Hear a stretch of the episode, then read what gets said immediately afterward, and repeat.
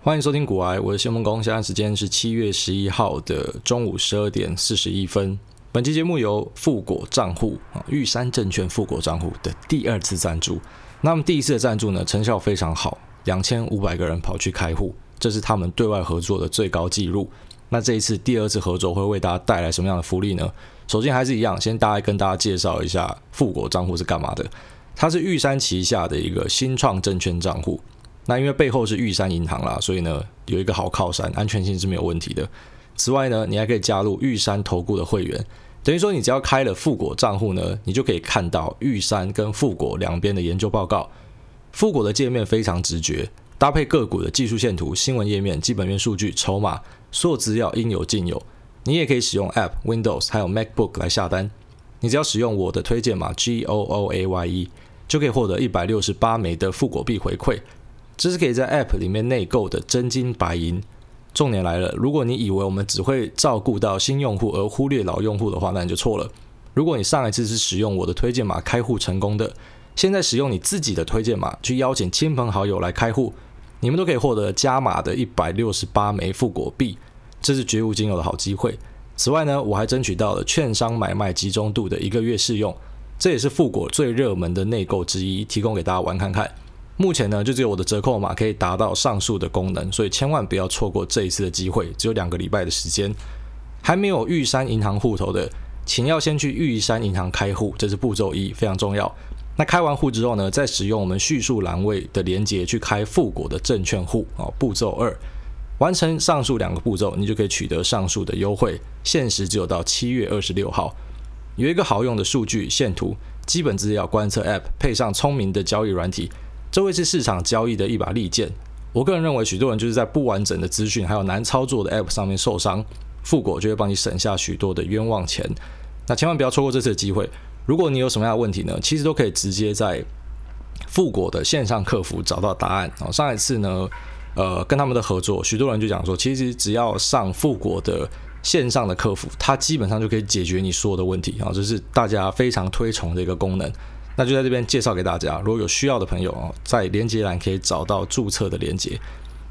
好，OK，那就进入我们今天的节目啊。那在节目一开始呢，先跟大家聊一下，就是我之前有跟大家介绍一个乐团叫做 The Who 啊，那那个 Who 呢是 H U，只是我发现蛮多人有误会，因为他们有私讯来问我啊，就是他们说，哎，怎么听起来不像蒙古团？因为他们打成了 Who 啊，W H O 谁的那个 Who。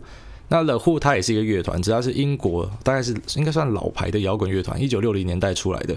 那当然它不是我要推荐的啦，哈，我要推荐的是蒙古的 The Who H U。好，那为什么会叫 Who 呢？因为他们自称他们自己是 Honu Rock 啊，就所谓的匈奴摇滚。那这个 Who 也是蒙古字里面的啊，人类 Human 的那个字根啊，人的字根就是 H U。那他们用了大量的蒙古的乐器啊，包含说马头琴，然后还有呢他们自己的特色乐器，反正名字我叫不出来了。那非常特别的编曲，以及使用的，比方说呃以前的蒙古军团在战争的时候会使用的诗歌跟战壕，拿来放在他们的歌词里面，所以我真的觉得是很特别的一个团。那他们也成功的攻入了主流的摇滚圈啊，就是在国外非常受到欢迎。那在台湾，我发现也蛮多他们的听众啊。我贴出来的时候，我才发现原来我的听众很多也有在听的护那只是很多人误会了。好，最后面呢，我决定会在节目里面再讲一次，是因为有一个朋友很可爱哦，可爱小宝贝在那个群组里面就贴说啊，感谢主委推荐的音乐，然后放一个截图，那就看就不对啊，怎么会有一个是哈 WHO 这个 The Who 英国的那个摇滚乐团？然后我就说那不对了啊，是 H U 不是那个 W H O。他说哦，难怪我觉得听起来不像蒙古的啊。想说你也太后知后觉了吧。好了，那我觉得 The Who 很推荐大家去听看看啊。那除此之外呢，还是推荐给我们的新用户啊，因为很多人已经听完 The Who，也听完北极泼猴，然后跑回来问我说还有什么可以听的。那我蛮建议大家去听看看 John Mayer 哈，约翰梅尔，他的每张专辑都好听啦。但是我觉得他最特别的啊，我最喜欢的一场。Live 演出，现场演出呢是在 LA 的那一场，所以你可以在 YouTube 上面打说 John Mayer，然后空白 Live 空白 LA，好，你就可以找到这一场演唱会，我觉得超赞，啊，真的超赞，在这边推荐给大家。那我们就先来看马斯克变成全世界第六首富这件事情。那第一首富呢，当然还是亚马逊的 Jeff Bezos，第二名呢是 Microsoft 啊，微软的 Bill Gates。那第十名呢，就是巴菲特啊，波克夏的巴菲特。那他超越了巴菲特哦，可喜可贺。可是这应该就是一个短期的现象。其实世界首富，特别是前几名那些，大家不用太严格的去看他们的身家的变化。哦，虽然说媒体超喜欢报嘛，今天如果发生一个股灾，或者说他的股市下跌，你就看到媒体又出来写一篇稿，就讲说啊，比方说这个 Mark Zuckerberg，脸书的创办人，他的身家缩水了多少？那隔天上涨之后，他可以再发一篇讲说他的身家涨回了多少。所以这其实超好用的，他就可以一直狂报。那比较不熟金融的人呢，就会以为说啊啊，Facebook 大赔钱，啊说 Facebook 大赚钱，其实不是哦，就是单纯的因为股价的变化。好，这边讲给菜鸡听的啊，简单来说就是，假设说我持有我公司的股票啊，那总价值呢是一百万，那一百万呢刚好我的股价价是一百块好了，那今天假设我的股价被炒到两百块去的话。那我的身家就变两百万，好，但是以这些老板来讲说呢，他们其实不一定是，比方说我股价上涨，那我就把股票卖掉，因为他们可能要维护自己的经营权，或者说其实现金就够用了，然后现金就够用了，那他其实变成亿万富翁之后，那很大一部分的钱是他根本用不到，所以他们很多就退休就把它捐掉嘛，那他也不会去动用这个钱啦，所以他的资产会是一个浮动的。那以马斯克现在可以冲到第六名，当然就跟特斯拉的大飙涨有非常绝对的关系。那特斯拉为什么会大飙涨呢？很多人就开始要去把它找一个理由。那其实我们一直跟大家强调一个观念，就是说你不要为股价的涨跌去找任何的理由，因为这是没有意义的。那如果你硬要说的话呢，其中一个根本的理由，我个人认为和特斯拉现在空头的头寸非常高有关系啊。也就是说，放空特斯拉的人，其实老实讲，从来都没有少过。那只是这阵子呢，放空者的总部位又创了历史新高。那创历史新高当然要干嘛？就是要烧空头哦。马斯克之前也 po 文讲过嘛，他们有做这个火焰喷射器，要火烧空头。那他最近呢，也在特斯拉的网站上面卖红短裤。好，那这红短裤呢，英文叫 short shorts。那 short 有两个意思，一个当然就是短裤，那另外一个就是放空者哦。反正他又出来酸放空者，然后这次又直接跟 SEC 叫板哦。所以他其实一直以来都蛮呛的。但是我觉得他这么呛也是有他的理由啦，因为真的太多人一路以来不停的看衰他，放空他。那他的理由其实也蛮单纯的，他就觉得说，如果说这么多放空者要去教训他的公司的话，其实对于他旗下的员工的心情会有很大的影响哦，因为员工呢有些有持股嘛，那如果说你们整天都要去玩弄他的股价的话，那员工觉得心里很不舒服啊，大概是这样的意思。可是现在员工心里面应该超舒服，然后他们的成本价一定都超低的啦，那现在已经到了一千五百块了。那其实我个人觉得，现在这个高点，特斯拉的价值是不是已经完全被体现了？要看你用什么样的方式去算。好，那当然最简单的算法就是直接用未来可以带进来的现金，那去折算一下现在的股价是多少。那我个人是觉得呢，在市场正热的时候，特别是当每个人都在讨论这支标的的时候，你千万不要傻傻的去算数字。好，因为在市场正热的时候，什么鬼事都可能会发生。以我自己的例子来讲呢，特斯拉我在两百多、三百的时候布局。那在第一波涨幅的时候，到了九百块，后来回跌到八百、七百左右的时候，就开始获利了结。那当时了结掉的时候，其实心里面蛮高兴的，因为之后就看到特斯拉跌到四百，然后也就是发生股灾那个时候。那但是发生股灾的那时候呢，老实讲，你现在回头看，你会觉得特斯拉四百块超便宜，哦，真的是佛心来了，为什么没有上车？可是当下你其实不会敢上车。如果说你的记忆力没有太短，哈，你不是瞎子或金鱼的话呢，你应该就还记得当时特斯拉到四百块的时候。整个市场上上面的消息是什么？好，那一堆就告诉你说特斯拉可能会破产，那告诉你说特斯拉可能下看两百，下看一百。哦，这个摩根斯坦利的那个估价终于要到了啊，因为曾经看最坏的就是摩根斯坦利嘛，他们看坏到特斯拉会两百块。那你看到各式各样的坏消息，搭配说告诉你为什么马斯克一直在外面喊说要复工哦，因为不复工，在两三个月他的现金就烧光了。各种的坏消息之下，你根本不会想到后来它会一千五百块啊！因为如果会的话，它就根本不会下跌嘛，这是一个根本的理由。所以市场其实在大多数的状况之下，它是震荡的。那你有信心的人呢？你当然就可以持久久一点哦。只是以我自己的状况来讲说，我觉得信心不足啊，所以我就先卖掉了。那当下卖掉的时候很高兴嘛，哦，可是后来涨回去的时候啊，当然四百块的时候你不可能买啊，四百块的时候你很怕，你跟别人一样担心说它可能会破产啊，它可能要倒闭了。那可是开始反弹的时候啊，弹弹弹弹弹弹到八百的时候，我又曾经在群组里面跟大家讲说，啊，这个是我的买点啊，但是呢，我觉得它位阶偏高了啊，因为我自己的计算，我觉得。它稍微贵了哦，就是以说以现在的价格来说呢，假设我要投入这样的钱，那我宁愿去投其他的标的。我当下的看法是这样，所以我就说，那我不会上车啊。那如果说他开走了，那我就目送，就最后面真的就目送哦，涨了快两倍去了。那我觉得这种东西啊，又回归到之前有人在问的，就是说你有没有在市场里面懊悔的经验啊？当然你会懊悔啊，因为你就摆在那边，你也是看对的。当初你有说你想上车嘛，只是因为最后面各种考量你没有上。那因为你没有上，所以你错过了这次涨幅。可是呢，换换句话说哈，就是你既然没有投入这只，可是你会投入其他的标的。那以我来讲说，我就是非常分散的投入到我跟大家聊到的这个云端系列的我自己组的 ETF 啊，然后还有这个游戏我自己组的 ETF，那他们表现也很不错哦，虽然没有像特斯拉这么夸张，可是至少对我来说，当下我觉得我不能够承受买在太高点的风险啊，我当下的看法是这样。那只是你以事后论的角度来看，你就会觉得说啊，你傻子，那时候没有买哦。特别是以现在来说，哦，跟几个月前最大的差别就是四百多块的时候，你在市场上看到的只有坏消息。可是现在到一千多块的时候，不知道为什么大家变得超级乐观啊，开始跟你讲说特斯拉上看两千、三千、五千、七千。那你问我说特斯拉会不会上看两千、三千、五千、七千？我觉得有机会啊，因为其实很多人看特斯拉是把它当成是一个。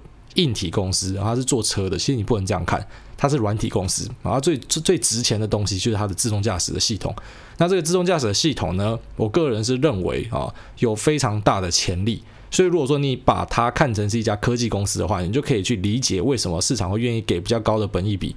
那或者说，即便它今天营收还没有进来，可是市场愿意用比较高的评价去看待它，但是不代表它就会一路往上涨。啊，还记得我之前有跟大家讲过一个东西叫做道氏理论。而道氏不是那个华山上面做法那种道士哦，是查尔斯道，就是道琼的那一个道哦。那他有一个道氏理论，就在跟大家讲说，股价呢，它会有一个短中长期的趋势哦。假设它是一面看多的股票呢，它也不会是斜率超斜的，然后直接哦往上冲，就是直线往上冲，这不太可能。你一般看到股票呢，它就会有一个峰峰相连到天边这样的现象。所以，比方说我自己在车上的哦，特斯拉这一段从两百多到九百。它就是一个峰嘛，那九百它下修的时候会到四百的时候，当时老实讲，在九百的时候，大家都是一面看好啊，所以真的就像 h o w a r Mark 讲的，在市场里面，大家的情绪往往是极端的，要么就是极端看坏，要么就极端看好。到九百多的时候，大家就极端看好，然后就开始大跌嘛。那跌到四百的时候就极端看坏，告诉你这家公司要死了。那现在到一千五的时候，你会发现大家要出来极端看好了。可是这难道不代表它未来会到七千八千吗？当然有可能，好，这是有可能的。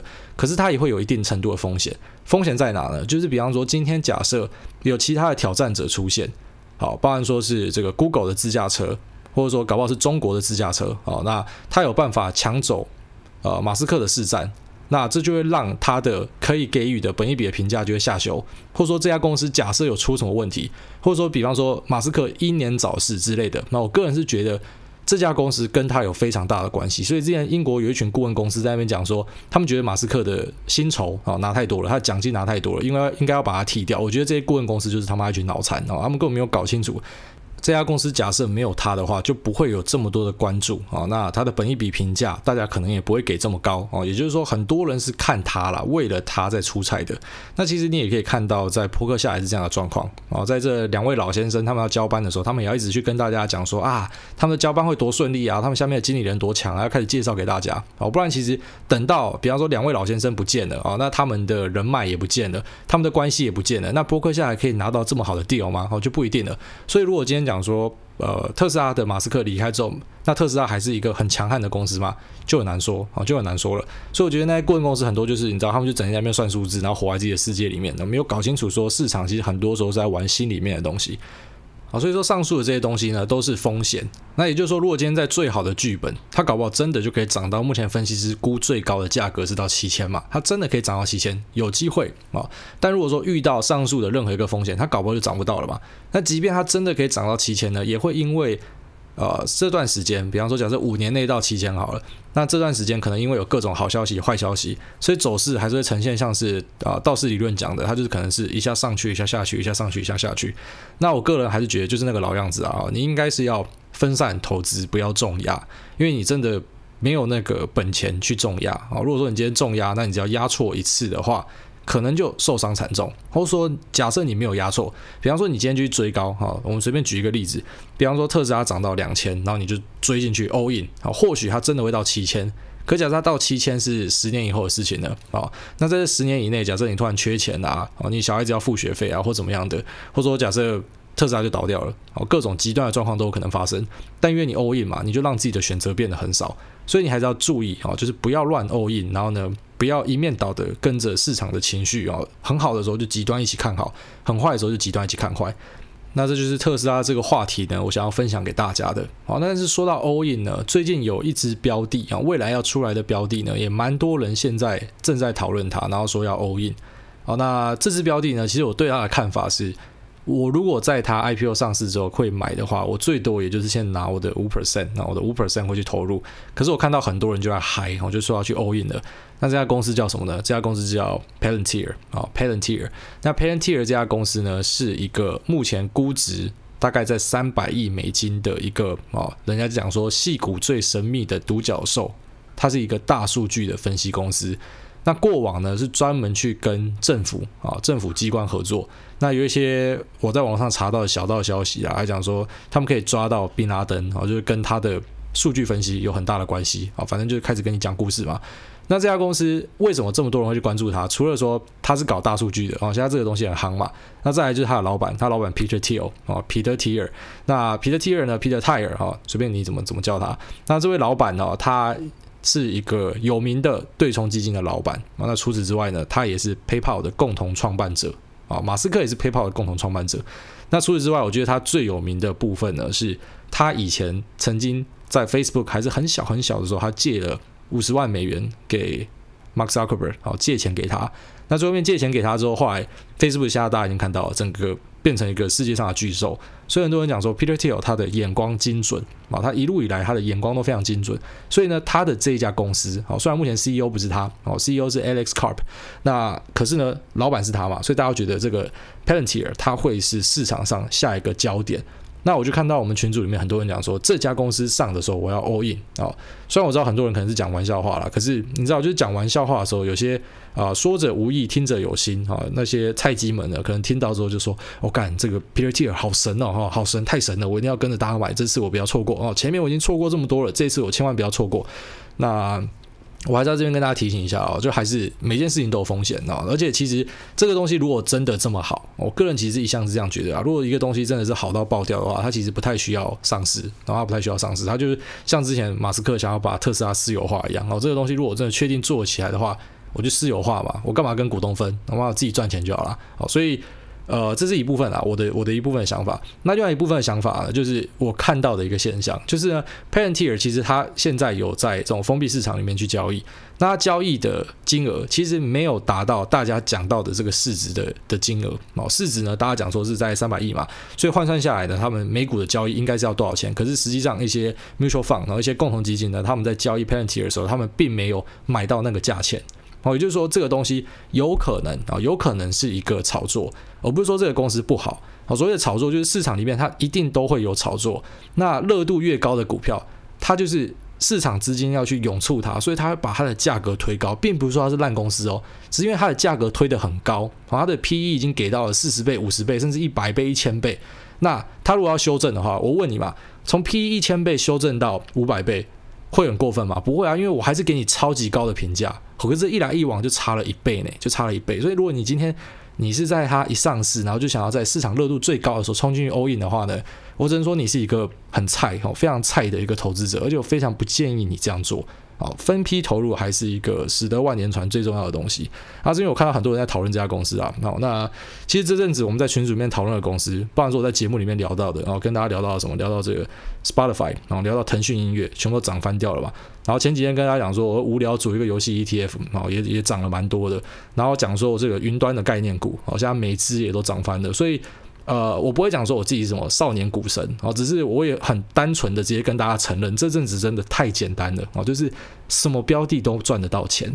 可是呢，在上一节节目，我跟大家提醒说，赚得到钱的这些人，他们的成本跟你现在要进入的这些人已经有天差地远了哈，所以你这时候还是想去期待说随便都赚得到钱，那除非就是市场继续有疯狂下去。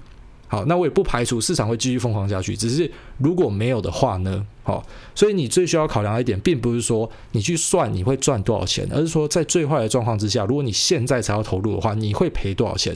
那赔了这个钱是你可以承受的吗？哦，这是大家要去思考的一个点。好了，那今天话题就先到这哈，我们就直接进入我们 Q&A 的部分。第一位这个 Henry Lin 啊，Henry Lin 一九，他说五星吹捧求解，三十岁菜鸡潜水已久报道，前几天买了一大叶配内衣送女友，达成买内衣成就哦，感谢支持，已经进入市场三年，今年才认真关注，感谢挨大在我进入的迷惘期出现，让我在各种市场的判断上多了一些全新又正确的观点。如果用 ETF 的观念来比率来比喻自己参考他人想法的比例。股癌大约占了五十 percent，阅读是四十 percent，其他十 percent 是各种杂讯。然后这个 ETF 这个观念还不错。三十岁的时候去国外壮游一年，把身家都花光。现在重回职场，每个月基本支出后，大概就剩下一万块闲钱放市场里面投资。但不管绩效做得再好，就算四十岁以前的薪水逐年微幅调升，好像也存不到太多的钱去买房子，因为他目前在台北工作。想请问挨大，如果是这样的话，你会选择存到头款，在台北或新北买房，挂号工作方便，或者说干脆租房租到老，另外存一些养老金，老了再去乡下买房就好了呢？请挨大开示。呃，当然我不知道你的薪水有多少啊，但是你说扣掉你的基本支出，你大概只剩下一万块的闲钱可以去投资。那老实讲，一万块的闲钱，好，假设说你全部走最保险的，然后你投入 ETF 的话。那滚出来的年化报酬率，好，假设说估稍微乐观一点，九到十一 percent，哦，老实讲，你在台北要买房子是不可能的。那其实老实说啦，在呃台湾哈，在台湾，在这种台北呢，你要买房子，我个人觉得就是一个天方夜谭哦，特别是买在台北市。那这其实你当然你不能够完全的去怪说啊政府没有打房，因为它其实很大一部分跟供需还是相关的哦，最主要还是供需，就是大家都想要去住台北市，所以今天房价跌不下来啊，今天房价稍微跌一点就有人会去谈嘛。那如果说我再跌更多，那就会有更多人就说啊够便宜了我去买，所以它的需求一直都这么高，它的价格是下不来的。那如果说以你来说的话啊，我个人觉得台北市的房子就不要想了，除非说你后来有额外的转机，获得了额外的收入或怎么样，或者说投资有巨大的成就。那否则呢，继续租房子也没有什么不好啊。那你想说租到老，那最后面存一些养老金，老了去乡下买房，我觉得还不错哦，这个还不错。如果是以你案例的话，我觉得哦，没错，碍于现实，我们只能这样做，因为台北市的房价真的不是一般的寿星阶级买得起的。好，那你也不要为了去买一个房子，然后搞到你的人生生活品质变得很差，我觉得这是没有必要的。好，下面一位这个头份地方细妹啊，这应该是客家话，就是挑分踢缝谁摸眼啊，头份地方的女孩，她想说五星吹捧啊，跟男友都是菜鸡粉丝，开车时常听股癌打嘴炮，寓教于乐，深入浅出。男友还说我竟敢没有买主委推荐的亚曼菲，但叫他出钱就闭嘴了。挂号是在哈喽啊，拜托你们两个就一起出嘛，你一半我一半，感情不会散。好，下面说，请问主委平常是从哪些管道吸收资讯，或是有没有建议的管道？例如你在。EP 五十提到中美贸易战导致一些中国公司要改从香港上市，这些资讯在主委提到前从不知道呢。最后感谢挨大念到这，呃，好，那个 EP 五十我确实有提到，就说。香港跟中国的一个转机，就是因为现在很多的公司要跑去香港上市，那这会有一个资金汇聚的作用。但其实老实讲，这个报道或者说新闻相关的东西，哦，你从市场里面，你对市场了解的，当然你就有第一手消息可以知道。可是即便你没有在市场里面很深入了解的，你其实在一般的新闻曝光管道就找得到了啊。那以我常在看的，比方说 CNBC 跟这个彭博啊，他们其实都有提到这样的新闻，但是其实大家会习惯性的去忽略这种感觉，提到很多数字。啊，或者是说一些分析的文章，大家比较喜欢看的呢，是跟你讲说现在香港有多惨啊，因为就是他上的那样的图片，你才想去点他嘛。啊，这边不是说我对于香港人没有任何同情之意，我已经再三表达了，我在香港也有朋友，那我对下的状况非常的遗憾啊。但是问题是，这是分开来的啊，你进来市场里面是来干嘛的？你是来赚钱的。啊，所以说你要去过滤掉一些新闻的杂讯啊，特别是那些会引起你的情感波动，或者说意识形态太强烈的一些文章，我觉得那个在交易上对你是没有任何帮助的。那如果说你懂得去筛选资讯的话，其实老实讲，我刚才前面讲这两个消息来源就已经很多东西可以看了，然后可能每分钟就有新的报道，那只是你有没有挑到真的有用的报道哦，你有没有这个判读能力，那才是重点。好，下面这个说七星潮吹。他说他不会改昵称，就已经有人跟你讲过好几次怎么改昵称了，你自己去找一下。好，下面有人讲过好几次。下面这位政治正确仔，好，他说风向正确不等于政治正确。我觉得挨大有时候会误用政治正确这个词，政治正确是指避免冒犯到少数或弱势群体，而不是指发言内容顺风或符合主流。其实目前反歧视是个普世价值，但也不代表说出违反主流民意的话就是政治不正确。听到古埃大在中共同路的那一集强调自己批评蔡政府的行为是政治不正确，觉得蛮奇怪的。而身为一个在生活中尽力追求政治正确的人，我也不认为那些批评古埃的人是政治正确。啊，有点饶舌啊，但是我大概理解你要表示的意思。确实，风向正确就是不等于政治正确。没错，它不是说百分之百相同，可是很多时候政治正确的东西，它往往就会是一个风向正确的东西。好，那风向正确的东西，它不一定是政治正确。好，这我可以理解。那在我的一些用词上，老实讲，没有非常的精准啊。那就是这个确实是我要注意的一点啊。那很感谢你的建议。下面这个 A S D X Z F R 说要你命三千，五星吹上天，主委爽翻天。像请主委开市，如果要投资美股，应该使用副委托还是直接选择国外券商啊？我是选择国外券商。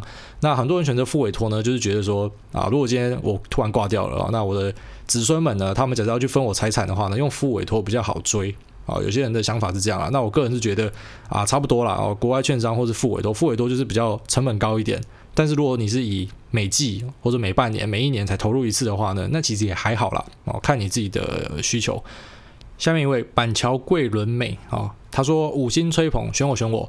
最近开始有系统的上课看财报算估值，预计之后要投入美股。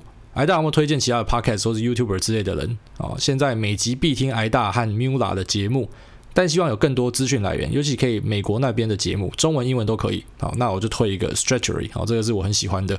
那他的作者呢是 Ben Thompson，他是一个旅居在台湾啊的一个分析师。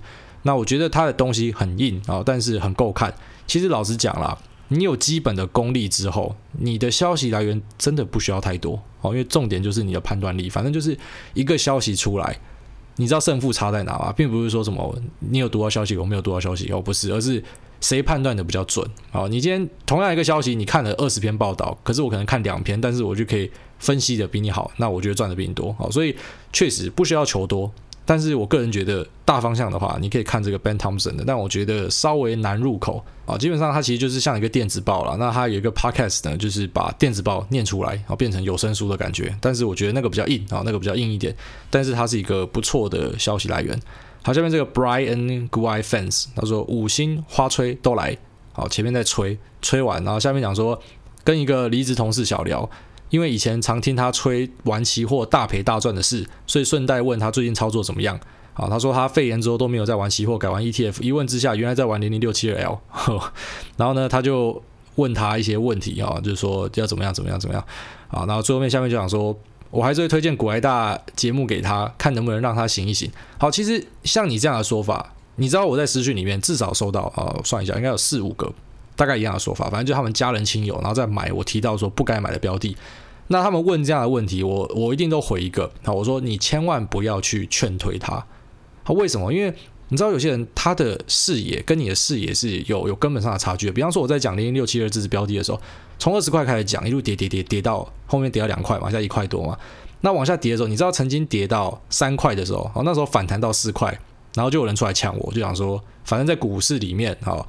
根本不是比你谁比较会讲啊，反正我办法赚钱，我就厉害啦。所以他搞不好是真的啊。比方说他在三块的时候进去抄底，然后呢在四块他就火速卖掉，然后之后又没有再进场哦，他就只赚一个这个长期下跌趋势的一个迷你反弹，但是给他抓到了，然后他就觉得很得意很聪明啊。但是他赚到钱啊，所以如果你今天去阻止这些人，他搞不好就会，你知道他搞不好他真的有办法，你知道他就是万中选一的这个零点零一 percent 的人，然后呢他有办法在一个。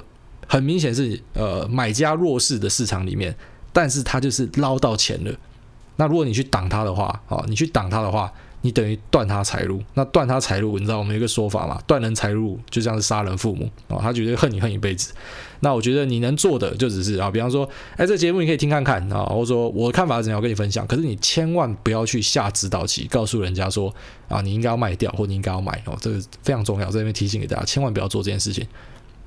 下面这位拱新社啊，拱新社说吹捧谢爸谢妈，每次听下来最深的感触是什么样的成功教育，才可以把小孩养成独立思考、负责任、逻辑清晰、懂得尊重、包容、脑子有拿起来在用的人。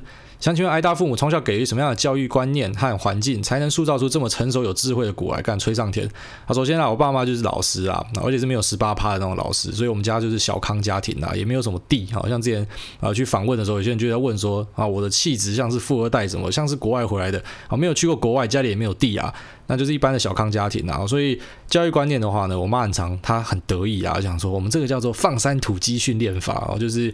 我完全不屌你啊！你在干嘛？完全不屌你。那我觉得我妈真的是这样一个人，她真的是完全不会理你要干嘛。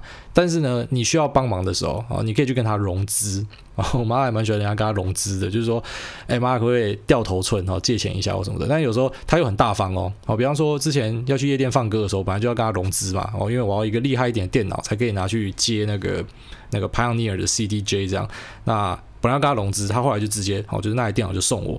那其实那台电脑就对我造成很大的改变哦，因为他送了我一台很好的电脑，所以我在上面就开始，包含说研究了这个音乐的东西，研究一些有的没有的，所以呃。很多时候是这样，小小的一些细节，然后对你造成很大的启发。然后像我老爸，我老爸呢，他也是蛮支持我去学一堆有的没有才艺啊。所以呢，我以前学钢琴嘛，然后后来他看到我会敲敲打打，我假装自己在打鼓三小的，他就送我去学打鼓什么的。那以对他们来讲，好，虽然他们是可以负担呐，可是老实讲，他也不是一个很轻松的事情。我爸妈就讲了，其实他们一路养我养到大概四十几岁才第一次存款，哦，有存款，存款是正的。那在四十几岁以前呢，然后因为我们家有三个小孩，所以他们都完全没有存到任何一毛钱。那我个人是还蛮钦佩的，特别是你长越大越钦佩这样子的状况哦。因为如果是我自己，我会愿意这样子投入吗？不一定。那呃，反正总之就是这样。如果说你要问说我爸妈的教育方式是什么，我觉得他们就是属于放任啊，就是让你自己去找出自己的方向这样。好，下面这个干一大堆我不知道怎么念，然后就乱码的字。下面讲说我是小狗狗汪汪汪，很多人说的语助词根本没有注意到，本来就是生活的一部分啊哈哈哈。觉得癌大的修养很好，对一些基本问题还有激进言论都可以扩大延伸或转化说法，也很愿意分享。四八四跟长期做股票有关，修身养性，可不可以传授一些修身养性的秘诀？Please，我觉得没错啊。其实你会听到有一些人也有一样的看法，就是说交易这件事情，它真的会对你的个性带来很大的影响。而且我个人觉得，假设你的交易哈不是那种像赌徒里面。哦，进去这个市场在那冲杀，那么乱搞。如果你是很认真的去做一些分析，然后呢，去了解市场，了解很多的未知，了解很多的随机性的话，它其实对你的人生有非常大的帮助。我个人是真的这样觉得啊，所以我觉得这是一个可以做到老的事情。好，下面这一位，然后这一位这个潘府，潘府说新店里之恩，五星推报，每次都准时收听。想请问癌大，中飞航五六零九，这支股票可以投资吗？啊、你是？应该一开始刚来的，我绝对不会呃直接告诉你哪一只股票可以买。我最多就是，比方说我在节目里面很常聊到我现在在买什么，但是呢，我不会直接告诉你哪只可以买可以卖啊。但是如果你有这样的问题呢，你可以到我们的社团或是脸书粉丝专业，你可以看看其他人的看法。但是我不太能直接告诉你好或不好，我真的变成好像在操弄市场的感觉。好，下面这个狒狒的小肥宅，他说五星吹捧求解惑。谢谢股癌大上次的开导哦，就是上次要结婚的那一位了。然后说他已经在找新工作了啊，叭叭叭叭叭叭叭。然后下面讲说有一档抱了很久的股票叫做地保六六零五，然后这地保不是那个房子那个地保，是做汽车相关的汽车零组件。他下面讲说，我看他每年都在跌，但是还是可以找借口说他是运气不好。但最近官司都打完了，股价不止没有回归，现在又跌了。想请问癌大，正确的心态是别管股价继续持有，还是说先认赔杀出之后再买进呢？因为觉得下半年车市会稍稍复苏，以及看好电动车的未来，所以想保有一些车用股。谢谢艾达。好，你自己就把理由讲完了，这就是你的理由啊。那你觉得理由合理吗？合理你就继续持有。好，但是我给你一个忠告啦，就是说你千万不要去锚定你当初买进的价格。你知道很多人会讲，比方说我股票买一百块，然后现在跌到二十块，我就是心里面觉得说，干它一定要涨到一百块。可是问题是多半都是事与愿违啊，它不会涨回一百块。你要记得，你现在手上所持有的股票的总市值啊，就是这样了。所以，比方说，我今天从一百块，然后投入了这这个多少钱？好，投入了一堆钱，然后买了一百万，那它再跌到二十块，所以代表说我只剩下二十万的总资产。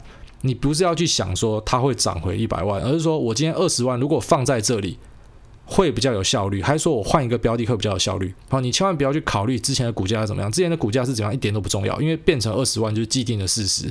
那现在二十万放在这，跟换另外一个哪一个好？好，你要做的选择是这样。好，下面这一位这个投资理财求神问卜说，我有问题请教看法。想请问一下，各种标的怎么买怎么涨，但能源 ETF 依旧软趴趴。股外大怎么看能源产业？好，这件事其实很多人都在问哦，就是很多人去买能源股。那在台湾呢，就是买原油嘛。啊，那原油就是我已经讲过，你买 ETF 形同自杀。哦，要就去买期货，可是期货你又不会买，那不会买就不要买。哦，就是这一段我都已经背起来了，反正就是这样。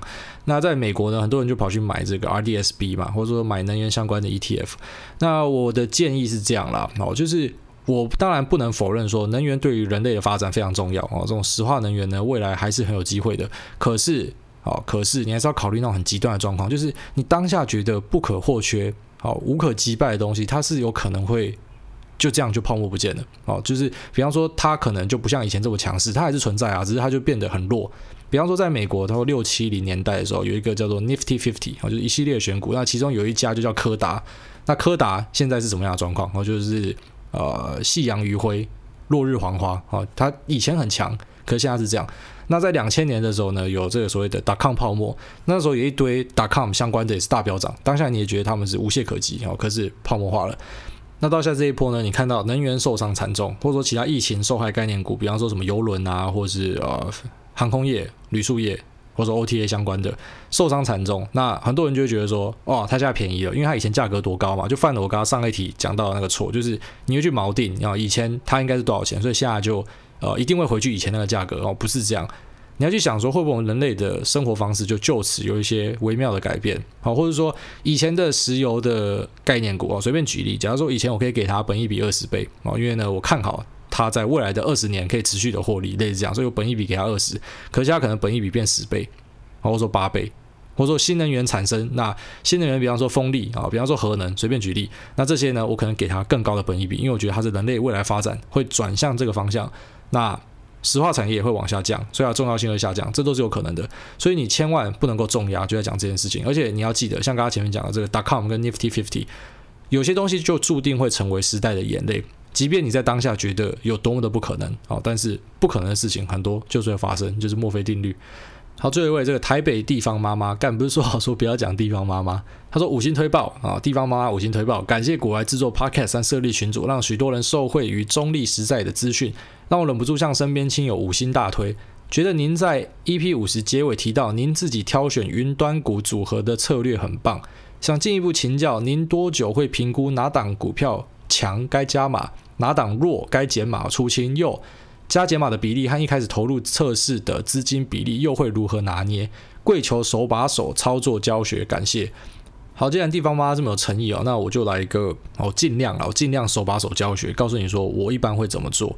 那就先来举例啊，随便举例。首先呢，假设我现在手上有一百万。啊，假设我一百万的资金，然后这一百万呢，我会先做一个初步的规划。比方说，好，假设我把它拆成三份好了，啊，因为要分散投资嘛。那我三十万可能拿去买，比方说我讲的这个游戏相关的 ETF。那另外三十万呢，拿去买啊，比方说我买这个 Podcast 概念股 Spotify 跟 TME。那另外四十万哦，就是四十 percent，那我可能就拿去买啊，所谓的云端相关的概念股。先这样拆啊，粗浅的拆。然后呢，好，云端的概念股，我拆四十 percent 给他嘛，也就四十万。那四十万，我又再去选了四支，好，比方说我我的四支就是 DDOG、FSLY、AKM 还有 NET，好，四支。那这四支里面，好，就等于说一支十万嘛。那我又会再拆，好，比方说十万，那十万我会再分三次投入，好，我会算总共有三次的加码点，第一次建立基本部位，然后第二次、第三次，所以这样算起来就蛮复杂的嘛。好，从一开始一百万，先拆成族群，然后再拆成个股，然后再拆成加码，要再分几批算，那我都要先算好。那之后要怎么样去判断加减码呢？好，这个云端的股市全面都在涨了，所以其实我没有太大的动作，我不需要太大的动作。那我随便举例，我拿游戏股来举例。好，虽然游戏股目前也是全面开涨，反正我就讲这阵子真的乱买乱涨嘛。那我先假设哦，平行时空，那游戏股假设涨这样子，好，三只嘛，然后我买了，好，假设 TTW，好，就 GTA 的公司，然后买了 EA，然后买了育碧，好，这三家。那假设 TTW 一买就开始一直涨，哦，这种十二万、十三万这样一直往上涨，然后呢？育碧这家买了就是一直不会动，或者停在十万这边不会动。然后另外一家 EA，然后 EA 就是开始下跌，九万五、九万这样。那遇到这样的状况，是我的话，哦，是我的话，假设我发现 EA 的下跌感觉没有要停下来的话，好，当然判断的标准很多，之后现在就跟你讲一个，然后就感觉，那我就会把 EA 的九万，比方说我就抽三万出来，然后三万我会拿去加给前面那个 TTW，涨到十二万嘛，我就追，那我就加嘛，这就继续追。然后呢，EA 还是继续没有起色，我就继续减。它只要没有起色，我就继续减，然后我就把它加到最有起色这个。那中间那个死在那不会动的呢？假设它死了够久，它那边装死，那边估在它的估阿康估过久的话，那沃也会开始去减码，然后去加到这个 TTW 上面。所以从一开始，好，这三只本来我是用好我的三十万去买嘛，然后刚好分下一人十万嘛，最后面可能呈现的状况会变成哦，最强的那个可能变成二十万，然后不会动的那个可能变七万，然后最烂的那个被我减码到三万。会是这样的状况啊，这是一般我在操作会这样选择。那为什么会用这种自主 ETF？我在这边再跟大家讲一次，为什么你要自主 ETF？因为在太多的时候，好，如果你还没有遇到很多这样的状况，只是因为你待的不够久，或者说你涉猎不够深，因为真的太常见了，你会去挑公司，好，比方说云端相关的业务有稍微重叠的，然后你挑了四家，然后呢，你就去看他们财报，你就去看他们分析师给的目标价，然后你去看他们的新闻，你看他们的客户，然后你看一看，你就怎么看都觉得好，A 公司太棒了。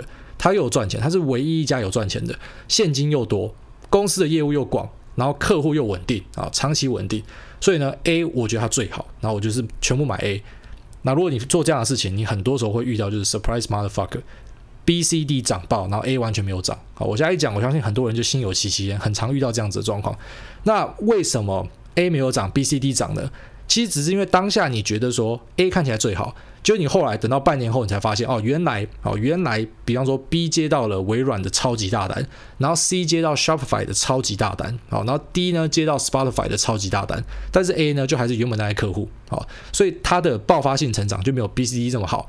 那或者是再换个角度讲，那可能虽然他们接到单，好，但是跟 A 比起来，A 它的客户还是很多啊，它接单还是接最多啊，但是 B、C、D 的股本很小，所以他今天他假设赚一百万的话。那这个一百万对他来说贡献回去的 EPS 就超级高，可是对于 A 来讲，哈，A 讲 A 的呃怎么讲？他身体太大了，他的公司的结构太大了，所以我今天接了一只一百万的，根本养不起我，我要接十个一百万的才有办法养起我。那对于这样的状况来说呢，它的股价当然就会动得比较慢。所以很多时候只是因为你当下不知道为什么，你看起来觉得好像是比较烂的在涨，但是可能你等到一年后回顾，你就知道为什么了哈。你就是怎么讲？很多时候市场它是呃率先反应，但是呢。多半啊，我个人这样觉得，多半的状况之下，它不会冤枉一只股票啊。如果说它真的一直在涨的话，它一定有它的原因，只是因为你还不知道而已。好了，那我相信这应该就手把手教学啊。那这期节目就先讲到这边。好，那如果有任何的问题，欢迎再来留言问，或者直接去讨论区。先讲拜。